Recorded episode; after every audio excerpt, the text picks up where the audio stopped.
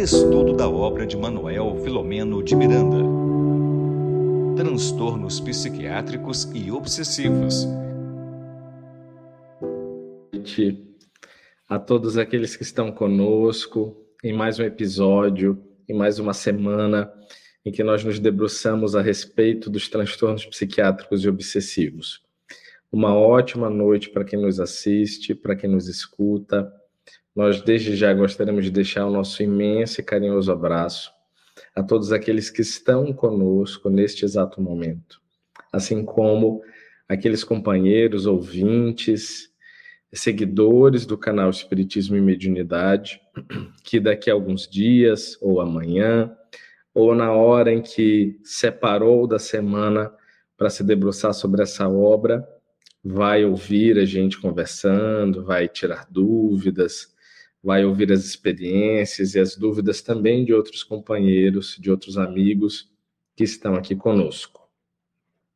Bem, a gente sempre começa deixando o nosso abraço e falando é, dos nossos, daqueles que sempre estão conosco no canal, é, das TVs, dos parceiros, o nosso carinho e a nossa gratidão a todos eles.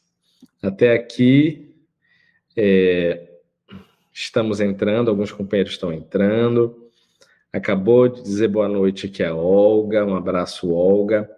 A nossa Dirana também está aqui, dando o ar da sua graça, contribuindo sempre com as suas colocações, com as suas dúvidas, que são as dúvidas de todos nós, não é isso? Tem alguns aqui inscritos no canal, perdão, tem alguns aqui acompanhando no YouTube e nas outras plataformas. E hoje nós vamos começar com a dúvida de uma de uma participante, de uma seguidora do canal, que falou a respeito da seguinte pergunta. Eu vou pegar aqui o meu a minha anotação. Ah, perfeito, da Yaponira Oliveira. Yaponira talvez ainda não tenha entrado. Na última semana ela entrou um pouquinho depois do início, mas desde já fica aqui o nosso abraço. E ela disse o seguinte: no livro dos médiuns, item 113, trata das aparições e alucinações. Por favor, elenque as características de cada uma delas. E aqui no livro dos médiuns, a Regina vai colocar para nós o item 113. E o item 113 está no capítulo das manifestações visuais. E foi muito bacana a pergunta da Yaponira, porque é, todas as vezes que a gente discute a respeito de um sintoma, principalmente quando ele está na na compreensão psicopatológica, a gente vai tirando todas essas dúvidas, é, vão surgindo, na verdade, todas essas dúvidas a respeito desses pontos. Tudo é uma questão de palavras e de conceituações. E eu já antecipadamente é, vou pedir desculpas de vocês, porque a gripezinha me pegou, então eu tô com aquela garganta meio irritada e vez ou outra eu vou precisar tomar um pouquinho de água. Mas voltando para esse ponto. Então, ela fala sobre as aparições e as alucinações. E nessa nesse item 113 do livro dos médiuns, nós temos é, duas perguntas, letra A e letra B. Eu vou ler aqui o enunciado e a gente passa para as perguntas rapidamente, para que a gente possa prosseguir e retomar com o livro.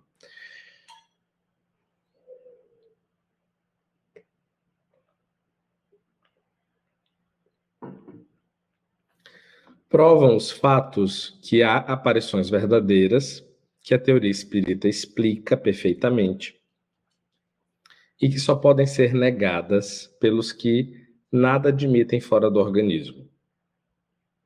Mas, a par das visões reais, haverá alucinações, no sentido de que esse termo se emprega, é fora de dúvida. De onde se originam? Os espíritos é que vão esclarecer-nos sobre isso, porquanto a explicação parece-nos estar toda nas respostas dadas às seguintes perguntas.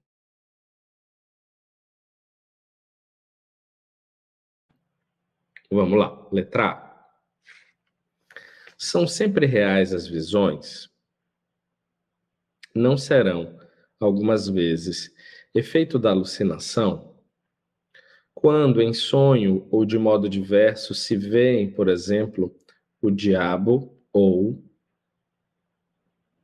outras coisas fantásticas que não existem, não será isso um produto da imaginação? Resposta: Sim, algumas vezes.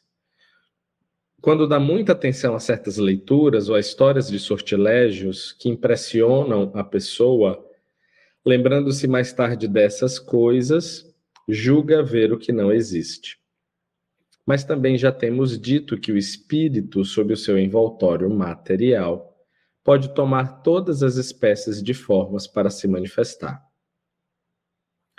Pode, pois, um espírito zombeteiro aparecer com chifres e garras, se assim lhe aprouver, para divertir-se à custa da credulidade daquele que o vê, do mesmo modo que um espírito bom pode mostrar-se com asas e com uma figura radiosa. Aqui, na letra A, a resposta da letra A, nós temos ah, o conceito da sugestionabilidade. Então, a sugestionabilidade é um conceito que a, a psicopatologia avalia se aquele indivíduo ele tem facilidade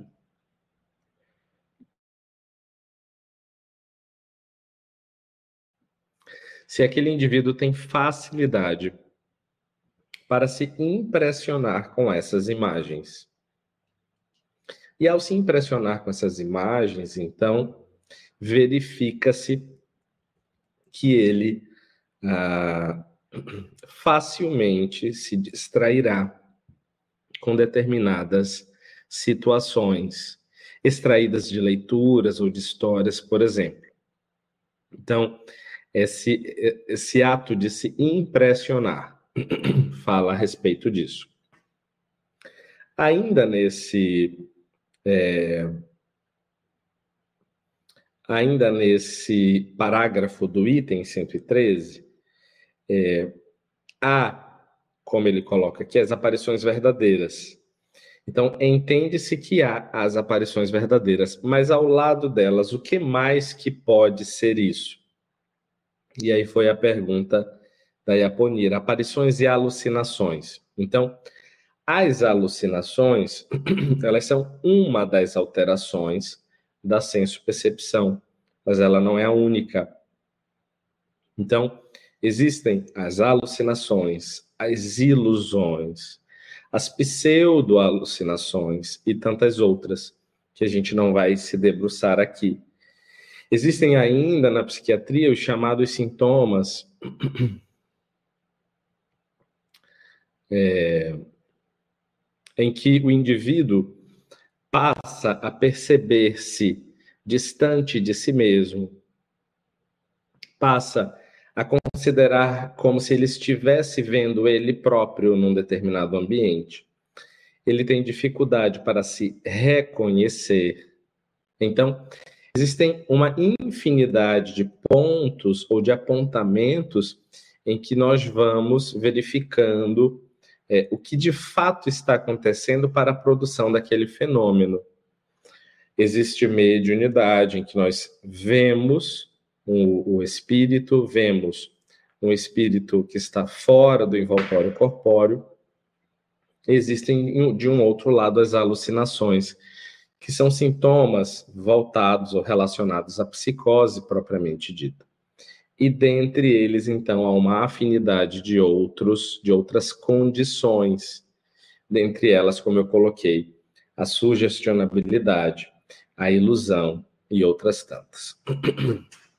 Na letra B, ele pergunta: poder-se considerar como aparições as figuras e outras imagens que se apresentam a certas pessoas quando estão meio adormecidas ou quando apenas fecham os olhos? E a resposta é: desde que os sentidos entram em torpor, o espírito se despreende e pode ver longe ou perto aquilo que lhe não seria possível ver com os olhos. Muito frequentemente, tais imagens são visões, mas também podem ser efeito das impressões que a vista de certos objetos deixou no cérebro, que lhes conserva os vestígios, como conserva os dos sons.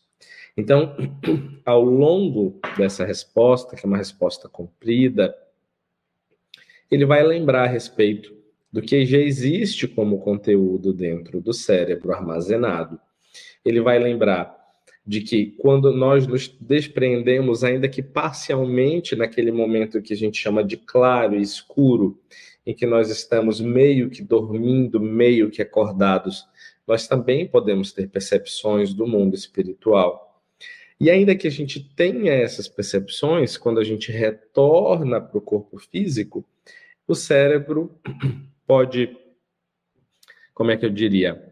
Pode é, utilizar diversas imagens que já existem no nosso banco de dados para interpretar aquilo que a gente viu. Por exemplo, se você viu algo que não há uma correspondência no plano físico, como é que o, como é que o cérebro vai captar aquilo? Como é que o cérebro vai armazenar aquela imagem que para ele é desconhecida, que para ele ainda não há uma, uma compreensão, por exemplo. Então, algumas vezes, quando a gente volta desse processo para o corpo, o cérebro é, anota essa experiência ou essa imagem, grava essa imagem com uma imagem ou próxima de uma imagem que já temos armazenada. Então, existem esses diversos pontos aí que podem ser discutidos. O próprio inconsciente, na visão do médico é, Carl Gustav Jung, o criador da, da psicologia analítica, uma das psicologias extremamente importantes que embasam, por exemplo, as reflexões trazidas pela série psicológica da Joana de Ângeles, a, a psicologia analítica ela organiza a teoria do inconsciente. Então, ele diz, por exemplo, que no inconsciente nós temos o inconsciente individual e o inconsciente coletivo. E todas as vezes que a gente sonha com atividades é, parecidas com o que a gente faz no dia a dia, vocês já tiveram sonhos assim? Sonha, sonha que foi trabalhar, sonha que estava em casa arrumando alguma coisa, sonha que foi preparar ou foi resolver alguma coisa que está pendente ali para ser resolvida, esses são sonhos do inconsciente individual. São preocupações mais superficiais, são preocupações mais próximas do consciente, que nem sempre permeiam o consciente a todo instante, porque não é necessário estar lembrando daquilo toda hora. Então, o consciente joga esse conteúdo para uma região bem próxima, bem limítrofe entre o consciente e o inconsciente. E esse lugar, por exemplo, chama-se inconsciente individual. Então, existe essas várias teorias, essas várias explicações para que a gente possa abarcar a compreensão desses fenômenos. Posto isso, vamos voltar para o nosso capítulo que nós temos muito a discutir. É, o capítulo 6, não é isso? 6. Considerações necessárias. Nós ainda não terminamos de considerá-las todas. E eu aproveito para dar um abraço carinhoso aos irmãos do Belém, de Belém do Pará. A Norma está aqui conosco. E a Flaviane Aparício, nos dando boa noite a todos. Uma ótima noite para nós. Um ótimo meio de semana, já nos preparando para os últimos dias de obrigações e final de semana naturalmente dedicados à atividade espírita ou à atividade religiosa ou a outras obrigações que não conseguimos fazer durante a semana. Lembrando que é, na, essa semana, uma semana mais curta, porque tem um feriado logo amanhã, feriado de Corpus Christi, e aí eu creio que alguns já estão hoje finalizando a sua semana de dias úteis de trabalho.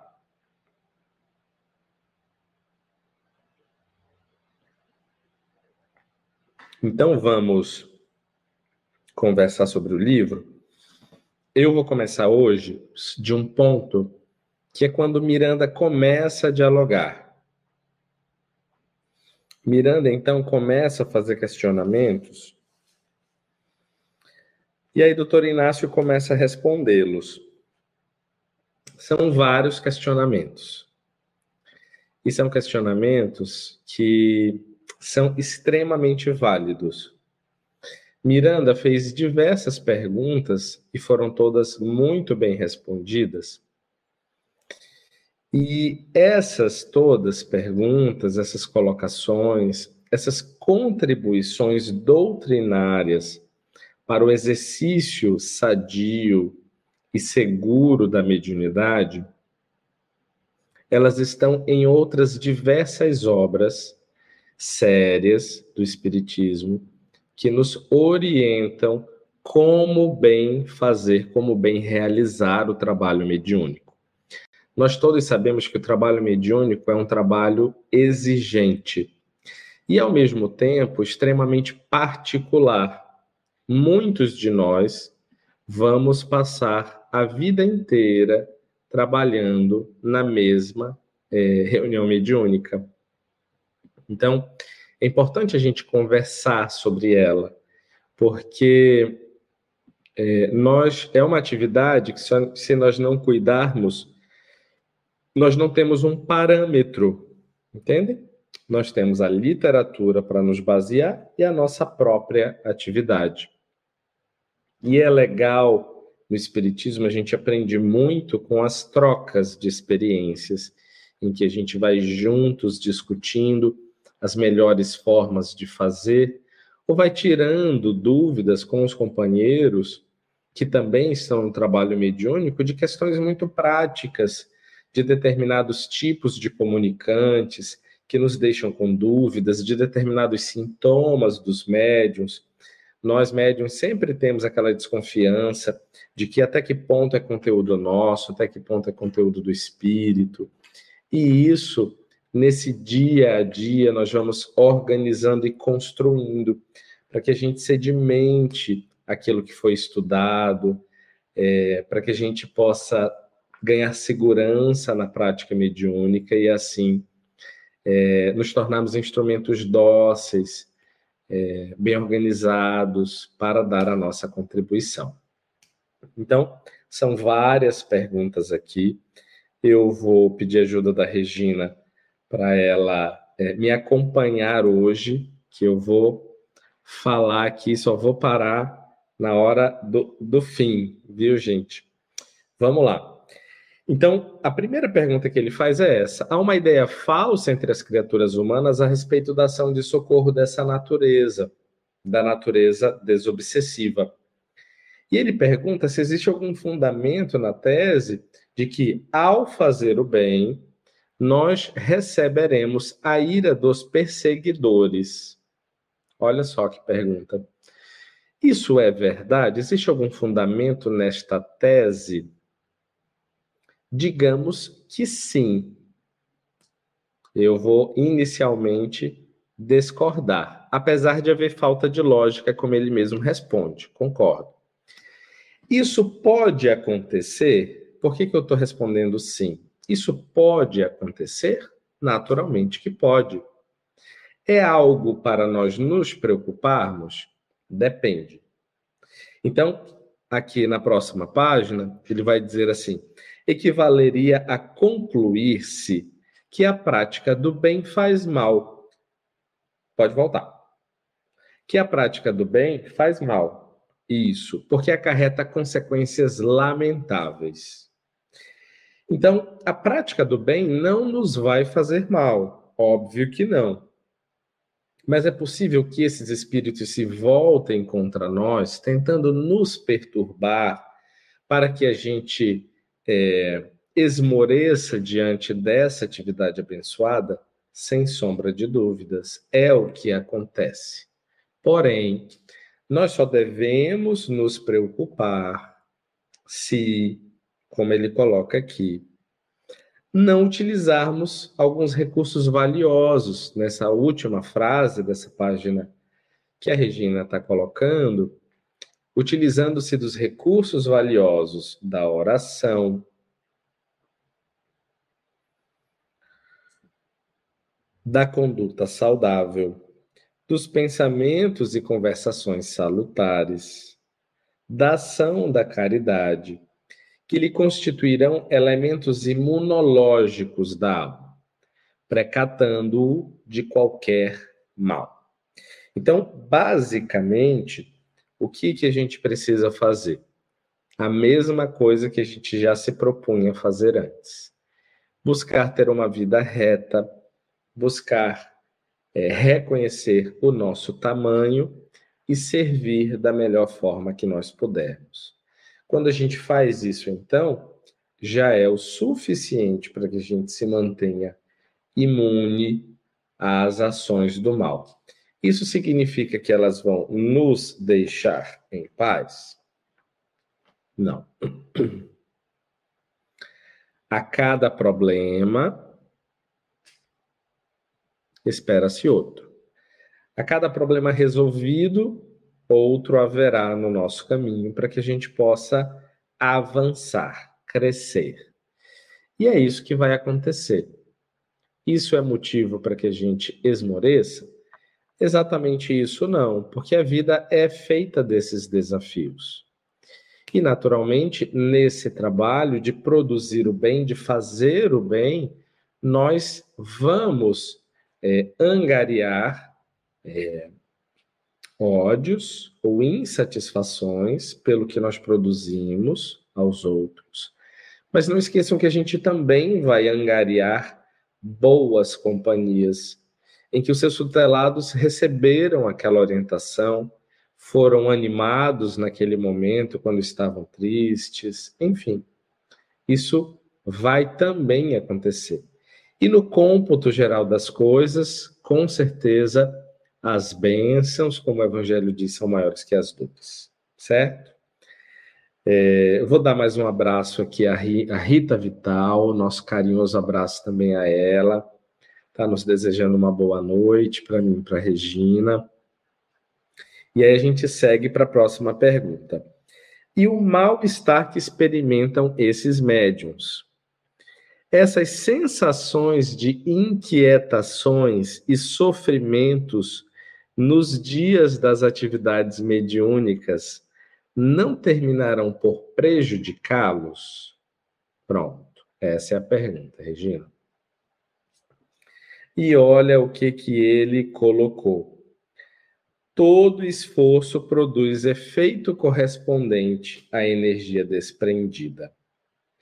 A caridade espiritual permite que, desde o momento quando se instalam as ligações espirituais entre o futuro comunicante sofredor e o médium para atividade, não raro maior que 24 horas até o horário da reunião, é natural que o sensitivo perceba-se dessa forma há ali o encontro de dois campos vibratórios, o do médium e o do espírito comunicante. E o do médium deveria abarcar, envolver em clima de serenidade e paz o espírito que se comunicará. A partir daquele momento, já deveria haver entre o médium e o comunicante essa relação. Quanto mais amor, quanto mais condições amorosas eu tenho, mais capacidade de envolvê-lo eu tenho. Quanto menos condições amorosas, quanto menos recursos eu tenho, menos capacidade de envolvê-lo eu terei.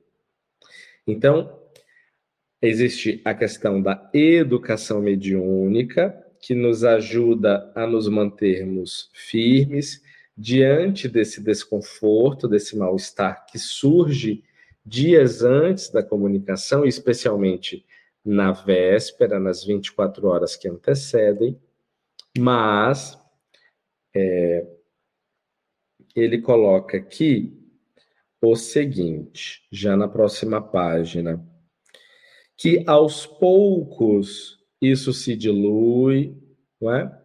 Pode voltar. Ainda nessa mesma resposta do doutor Inácio, ele vai dizer que isso se dilui. Próxima página. Pronto. É, isso vai se diluindo pouco a pouco, essas energias vão ser filtradas pelo espiritismo, pelo perispírito do médium, que facultará uma comunicação menos agressiva e, e sem descontrole, não é? Assim mesmo, essa ocorrência será sempre benéfica ao médium, porque ele diminuirá a cota de débitos para a recuperação moral. Ou seja, todo esse trabalho de envolvimento desse espírito como um enfermeiro cuidadoso, como um cuidador que atende, que observa, que envolve, já faz parte daquele trabalho, daquela missão que o médium tem de dividir a dor com aquele que chega. Então, isso já vai fazer parte, por exemplo, não é? Desse como é que eu diria? Vai vai creditando para a gente, naturalmente, diminuindo o nosso débito perante a lei. Vamos colocar numa linguagem bancária para que a gente possa entender ou numa linguagem financeira. Então, nós vamos é, fazendo isso, né? Conforme o nosso devotamento, a nossa dedicação, nós vamos recebendo créditos né, positivos, sendo redundante, para que esses débitos ou esse, essa quantidade negativa do nosso limite da nossa conta vá se equalizando. Uma outra pergunta, mas agora é, feita pelo Dr. Juliano, fala o seguinte: no caso da loucura, aí, decorrente das altas cargas de sífilis, observamos também algum fenômeno de natureza obsessiva? E eu acho legal aqui falar com vocês o porquê que o doutor Juliano fala tanto a respeito de sífilis. Ele fala muito a respeito de sífilis, gente, porque na época em que ele viveu, a sífilis era uma doença bastante estudada. Era uma doença ainda desconhecida, por isso bastante estudada, e ela era incriminada por diversas é, situações que não sabiam exatamente de onde viam e desconfiavam que viria da sífilis. Existe uma forma de apresentação dessa doença que se chama neurosífilis. E a neurosífilis compromete o sistema nervoso central.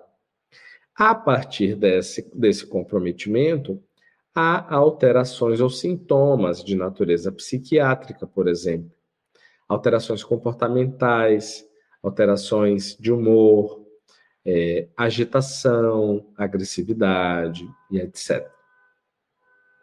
E então, é, quando se fala, quando se fala nessa pergunta, não só a sífilis, como todas as doenças que causam algum comprometimento físico, elas, de uma forma geral, vão produzir fragilidades orgânicas que podem abrir espaços para influências espirituais, desde as influências espirituais mais simples até os casos mais graves de obsessão.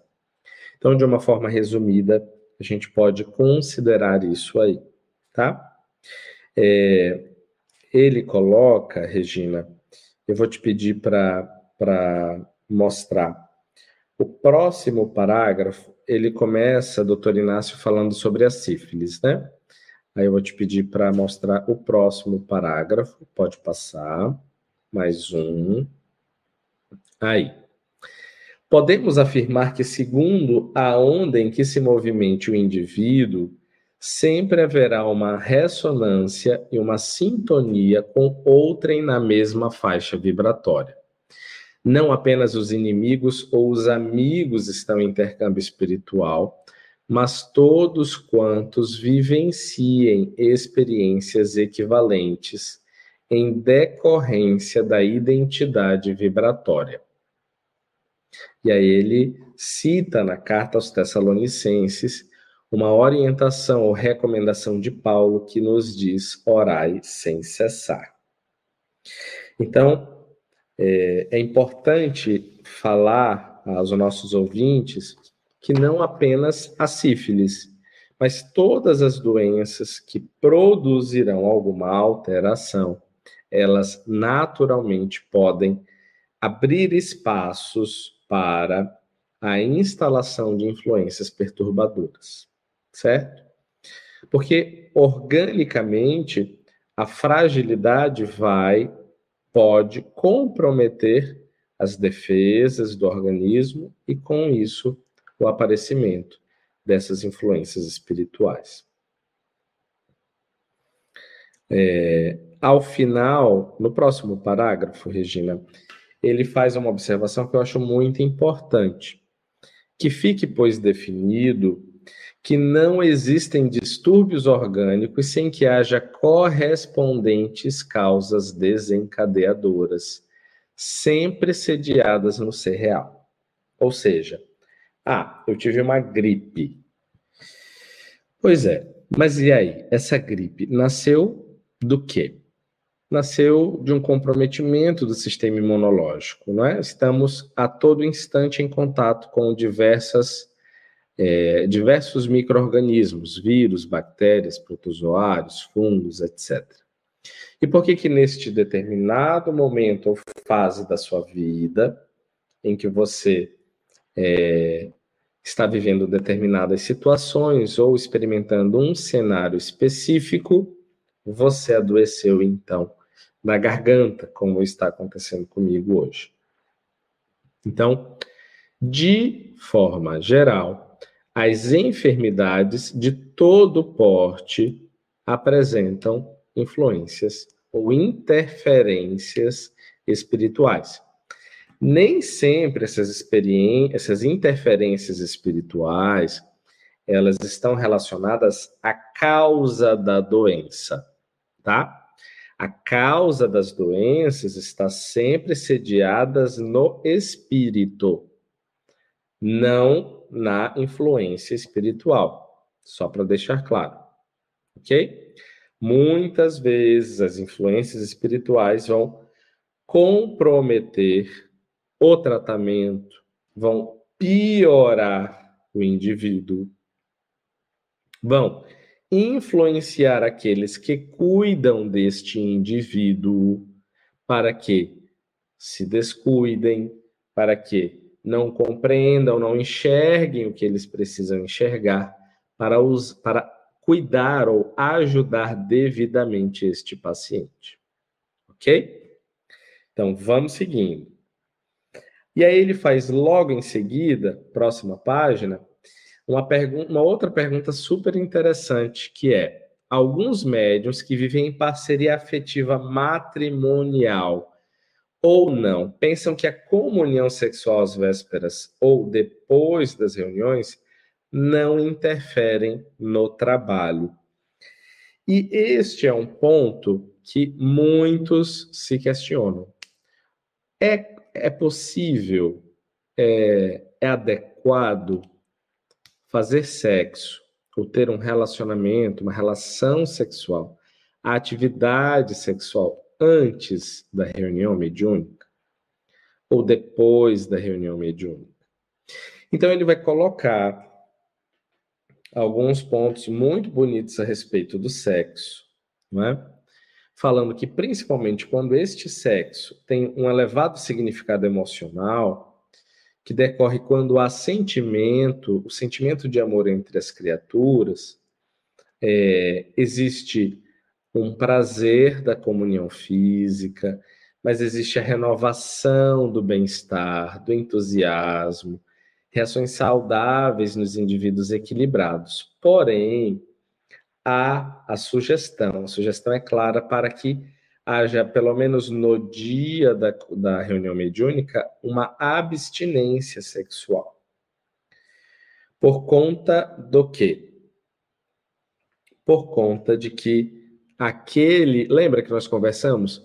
Os campos vibratórios entre os indivíduos, o desencarnado que vai se comunicar e o médium.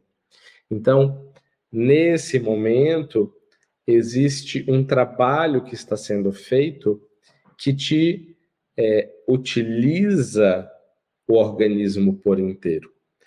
As suas funções estão ali voltadas para aquele intenso trabalho que acontece de minorar o sofrimento daquele indivíduo. Então é importante a abstinência para que em seguida, depois que a atividade passar, a gente possa retomar a vida sexual ativa. E aí ele faz outras perguntas, insistindo com delicadeza, como ele coloca. E se um deles, por exemplo, não for espírita, e quando um dos parceiros não participa das ideias espiritistas do outro. E aí ele fala sabiamente que é de bom tom que se explique o porquê para que se dirima as dúvidas, para que não haja falha na comunicação. E, no final das contas, o que deve acontecer é que é, aquele que sabe mais tem mais responsabilidade e vai sempre priorizar é, como é que eu diria? Ele vai sempre priorizar a relação, o respeito, em detrimento das outras coisas. Então, se não houver como, não tem problema. Que haja o coito, que haja a comunicação, a, comunhão sexual, perdão. Mas que a princípio trabalhe-se no diálogo a resolução do problema. E em seguida, caso realmente não haja como, que aqui no meio do parágrafo ele diz: a paz deverá reinar na união e a compreensão do mais esclarecido cederá em detrimento de atrito ou descontrole mais grave procurando liberar-se do pensamento sensual após a comunhão dessa natureza. Voltei, utilizando-me do feliz ensejo, voltei a indagar. E aí ele faz uma nova pergunta. E a questão do vestiário, vestuário, perdão, do médium, que tem sido motivo de considerações. Alguma questão com cor? eu acredito que esse ponto é um ponto mais superado no, no movimento espírita. E aí, quando coloca-se, quando Miranda escreve a respeito da jovialidade do interlocutor num sorriso afável, é que essa é uma questão que, na nossa opinião, já é mais comezinha, já é menor. Não há um problema com cores, a questão não tem a ver com cores. Na verdade, não há rituais, não há altares, não há é, pessoas é, iniciadas, cores, lâmpadas, mesas mediúnicas. Não é a mesa que é mediúnica, não é a mesa com uma toalha branca que é mais adequada que uma toalha azul, que uma toalha verde, que fará alguma diferença no trabalho mediúnico a que nós nos dedicamos, certo? Então, em relação a isso, ok. No próximo parágrafo, ele coloca: como herança atávica das doutrinas religiosas, perfeito. Pessoas gentis fixam-se em condutas exteriores que impressionam, utilizando-se de recursos que sugestionam, produzindo impressões de uma ou de outra natureza para realizar atividades espirituais. Certo? Então, ele coloca que essas são as bengalas psicológicas. São formas exteriores que nós utilizamos para nos dar segurança naquilo que nós não temos. Muito simples. E nada disso o Espiritismo orienta ou ensina ou sugere aos seus adeptos. Certo, gente? Temos uma outra pergunta Próxima página. E o que dizer-se a respeito da mediunidade como um grande sofrimento para aqueles que lhe são portadores? Generalizou-se o conceito de que todo médium sofre muito, dificultando aos que desconhecem a doutrina entregar-se-lhe ao ministério. Ótima pergunta também. Alguns de nós aqui devemos conhecer pessoas que realmente têm na mediunidade essa impressão de que a mediunidade é sofrimento, é pagamento de dívida, é karma, é coisa ruim que acontece nas nossas vidas e que, se fosse possível, nós gostaríamos de nos curar delas. Não é verdade? É verdade. E aí eu vou ler especificamente esse parágrafo, exatamente como ele escreveu, porque eu gostei muito dessa resposta. Realmente, as criaturas humanas ainda se prendem muito aos mitos, às informações descabidas, tornando de caráter sobrenatural, maravilhoso, tudo quanto desconhecem. A mediunidade não poderia passar incólume a esse velho hábito, havendo dado lugar a conotações absolutamente destituídas de legitimidade. Como poderá a prática do bem proporcionar males àquele que o faz? Não obstante, porque a mediunidade necessita de educação e desenvolvimento, especialmente no que diz respeito à vida moral do seu portador, as aflições naturais que são decorrentes das dívidas do espírito são-lhe direcionadas como meio de expungi-las. Bem, a resposta está clara. Não há essa necessidade de forma alguma. Ok, gente?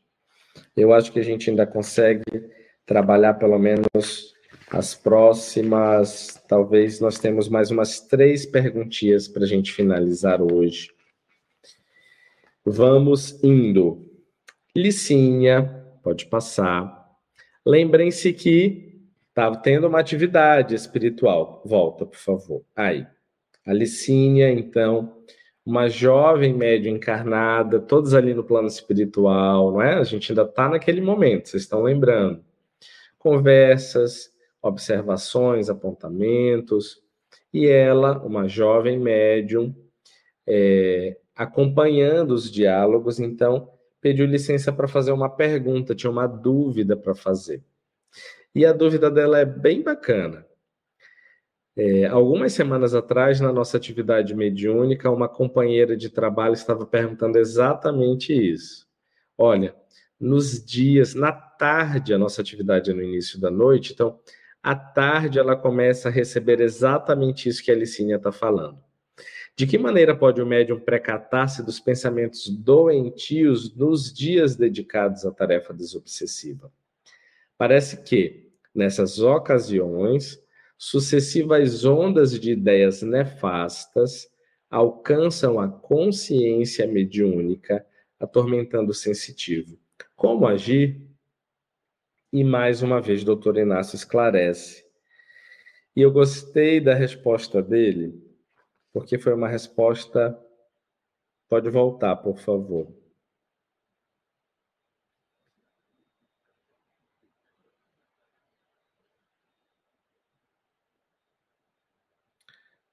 Ah, tá. Perdão. Pode passar.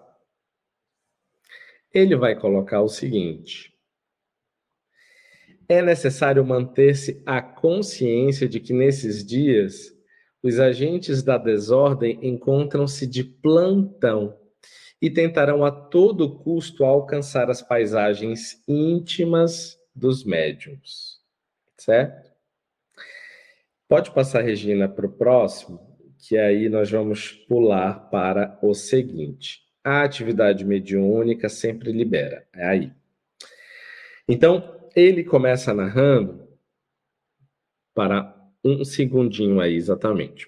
Ele começa narrando a respeito de espíritos que se dedicam somente a prejudicar os médiums nesses momentos que são mais agudos de desconforto, nesses momentos em que é, nós estamos sentindo ali, nauseados às vezes, enfesados, aborrecidos, sem um entendimento a respeito disso, não é?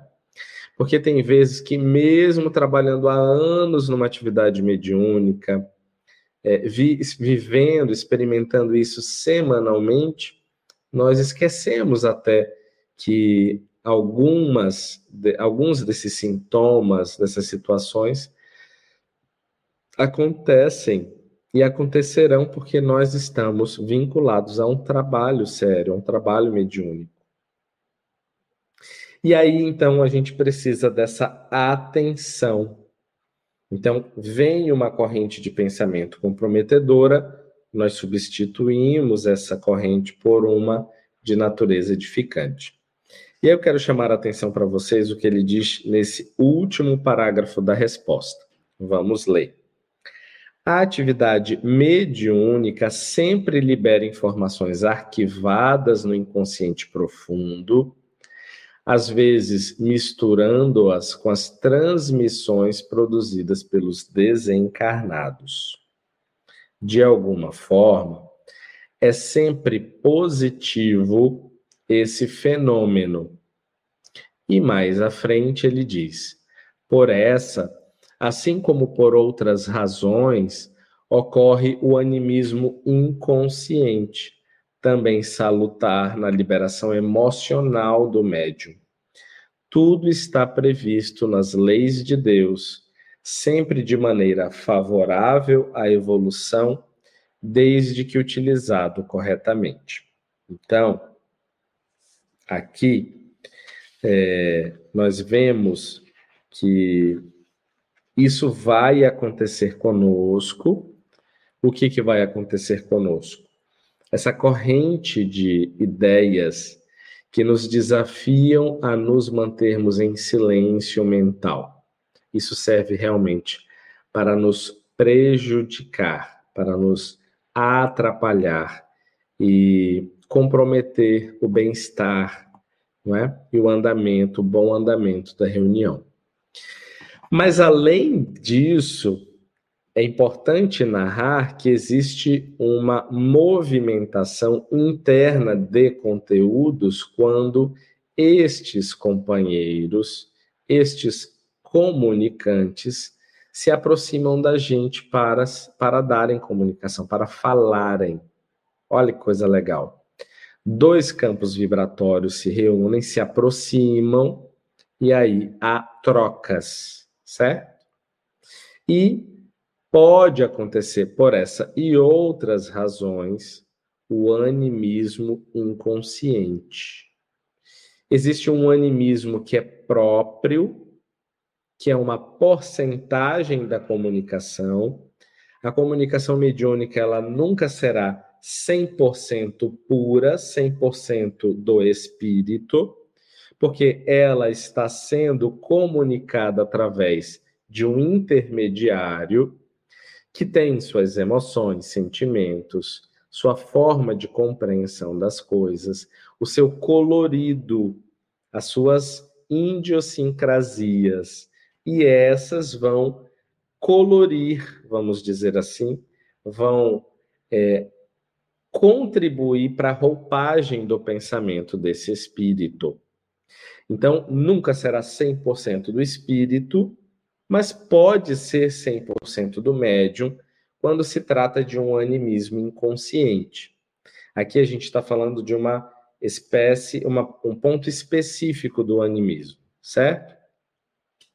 E esse animismo inconsciente também é importante que seja atendido, porque é um ponto nevrálgico, um ponto em que o médium precisa é, de cuidados, de apoio. Ok? Uma nova pergunta, então, do amigo Bruno, que refletiu ali sobre todas aquelas colocações, e aí ele fez uma nova pergunta. Considerando-se a agressividade das entidades espirituais obsessoras, violentas e dispostas aos enfrentamentos, como medida de preservação do médium, seria aceitável que se colocassem nas salas mediúnicas, como nesta, em razão da especificidade dos atendimentos, colchonetes ou equivalentes, nos quais a psicofonia atormentada se daria, facultando maior proteção ao sensitivo? Gente, essa é uma pergunta super bacana porque é de se questionar. Ou, se alguém traz essa ideia, às vezes, quando a gente não teve nenhum contato com essas reflexões, a gente fica meio sem saber o que responder. Eu já participei de algumas mediúnicas ao longo dos anos. Participei de mediúnicas como médium, como dialogador, como médium de apoio, como um convidado, e todas elas foram extremamente ricas e nos ensinam bastante. Essa ideia aqui, na minha opinião pessoal, parece um pouco esdrúxula, parece um pouco é, inadequada. E ele responde naturalmente que cabe ao médium filtrar os conteúdos das mensagens, evitando esse, esses verdadeiros pugilatos físicos, como ele coloca. A questão não será resolvida, adorei essa frase. Vamos nela. Através da força bruta, mas por meio das energias superiores que influenciarão o comunicante diminuindo-lhe a ferocidade e mantendo-lhe o equilíbrio possível durante o fenômeno mediúnico.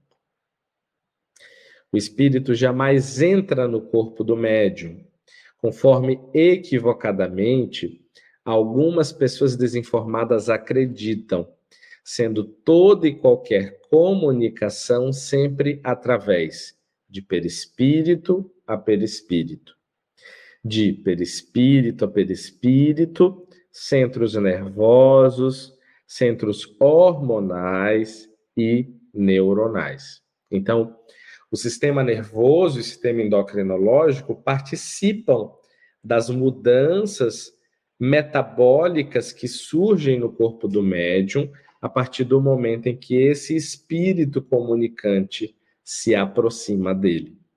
Então, para que haja um determinado controle, um determinado empoderamento do espírito sobre aquele corpo para que ele possa se comunicar, existe um trabalho, existe uma, uma ligação com centros específicos do corpo que ajudam o espírito a se comunicar, a falar, a escrever, a, a, a permitir com que o médium possa mostrar a sua mímica facial e etc.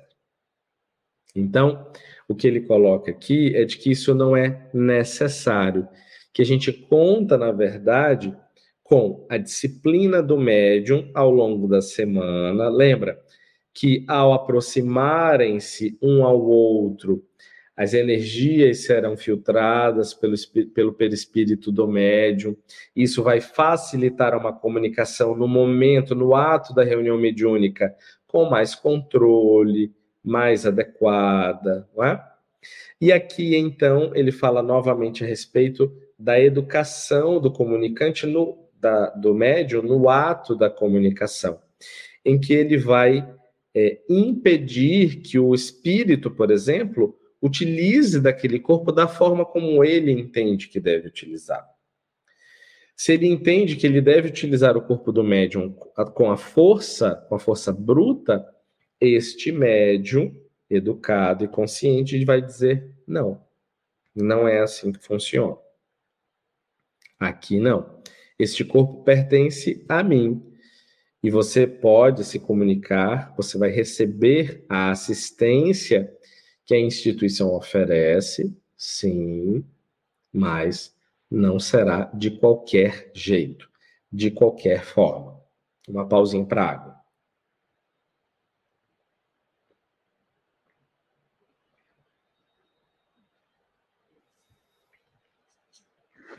Então, é, Essas são algumas das contribuições das perguntas. Eu queria, para concluir, fazer duas ressalvas, dois pontos. Aqui a gente está praticamente na penúltima página do livro. Eu achei, assim, ele fez ainda uma fala muito discreta a respeito das cirurgias espirituais, que é uma coisa muito discutida no movimento espírita, não é? Tem uma ala que concorda, tem uma ala que não concorda, tem uma ala que acredita, tem uma ala que não acredita. E aqui ele fala bem en passant sobre essas cirurgias espirituais que tem o seu lugar, certo?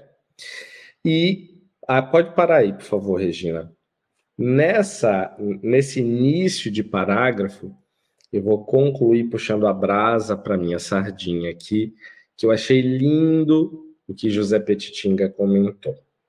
Ele disse assim: as atividades mediúnicas, especialmente aquelas que se dedicam às terapias desobsessivas, constituem belo capítulo da psiquiatria espírita por penetrar nas causas profundas dos distúrbios psicológicos e mentais. Então, Petitinga coloca aí algo muito bonito. Ele inclui ou associa ou linka pontos da terapêutica espírita, representados pela terapia desobsessiva, e da terapêutica psiquiátrica, que ele chama de psiquiatria espírita. É, e, na verdade, isso acontece porque as atividades mediúnicas são formas de se trabalhar que trazem para nós o olhar na causa, a observação profunda do espírito que é, tem no cerne do seu ser, o ser real, é, todas essas questões kármicas que vão sendo filtradas por esse perispírito e comparecem somatizadas no corpo físico. Nós temos uma perguntinha aqui, pelo que eu estou vendo, da Dirana. Nós vamos rodar a vinheta para essa pergunta da Dirana e nós seguimos com as considerações finais. Momento de interação. Perguntas e respostas. Aqui, Dirana, mais uma vez, um abraço carinhoso para você. Eu acho que tem duas perguntas. Tiago, salve. Sei que todos nós, espíritos encarnados, temos mediunidade. A pessoa que tem a mediunidade mais presente, ou ostensiva, a gente também pode utilizar essa palavra, e que não pratica, pode ter alguma consequência? E tem uma segunda que diz assim: Quem tem.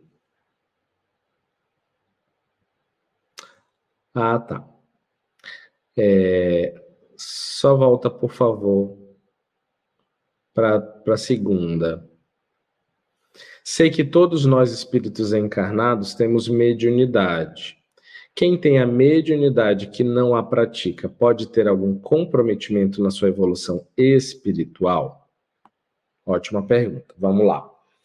De uma forma curta, por conta da hora que nós já estouramos, temos, passamos quatro minutinhos. É, na, a, a lei divina, ela é sempre pedagógica e ela é sempre no intuito de nos educar. A mediunidade é uma ferramenta para a nossa evolução. Disse que, se eu não me engano, é Emmanuel que diz isso, que os médiums cumprem ao mesmo tempo duas vidas em uma só. Quando eles têm as suas obrigações e responsabilidades como espírito encarnado, então dedica-se a uma atividade profissional, cumpre um papel social que beneficia a sociedade de alguma forma e, ao mesmo tempo, sendo médium e atuando a nível espiritual na diminuição, na minoração do sofrimento humano. Então, ele atua das duas formas. Quando você é consciente de que possui essa ferramenta não atua, nós aí precisamos entender os agravantes e os atenuantes, né? E o, a, a situação em que isso se coloca. Por que, que isso não é, é aproveitada? Por que, que essa ferramenta não está sendo aproveitada? Tem alguma questão que a impossibilita, grave, por exemplo? Ou são questões é, naturalmente superáveis quando o estudo, quando um diálogo fraterno, quando uma orientação se apresenta. Então, se pode comprometer a sua evolução espiritual, pode, acredito eu, que sim, pode atrasar a sua evolução, pode comprometer a sua evolução, mas acima da utilização específica dessa ferramenta, existe o fazer o bem. Então, você pode superar isso da mesma forma como eu coloquei, fazendo, multiplicando bem ao seu redor. Mas isso sempre de uma forma a que a gente é, não generalize, estou colocando a, a coisa em linhas gerais, não é? Mas os casos devem ser naturalmente observados para que a gente não utilize determinada resposta, se sim ou se não, ao nosso bel prazer. Então, legal que a gente possa refletir e analisar de uma forma justa o que está sendo posto, para que nós não sejamos cúmplices daquilo que a gente não quer fazer. Tá bom, Dirana? O meu abraço carinhoso para você mais uma vez. Ela está dizendo aqui que o livro Cidade no Além, que foi uma, um livro que eu, que eu sugeri, ela está adorando. Também agradece a Regina pelo outro livro que a Regina sugeriu. Ele tem anexo imagens lindas, não é? São desenhadas. Eu adoro esse livro. Não faço ideia mais por onde anda o meu. Enfim, encerrando aqui com alguns minutinhos a mais, fica o nosso abraço carinhoso a todos aqueles que nos acompanharam. O texto do capítulo 6 foi um texto denso, com muitas contribuições doutrinárias. Vale a pena a gente dar uma olhadinha nelas e pensar a respeito de tudo que foi dito desde o início. Nós utilizamos três semanas para concluí-lo, foi bastante coisa. Fica o nosso abraço, um ótimo feriado a todos que estão aqui e até a próxima semana com o capítulo 7. Até mais, gente! Estude conosco. Faça parte da família Espiritismo e Mediunidade. Em Lives TV.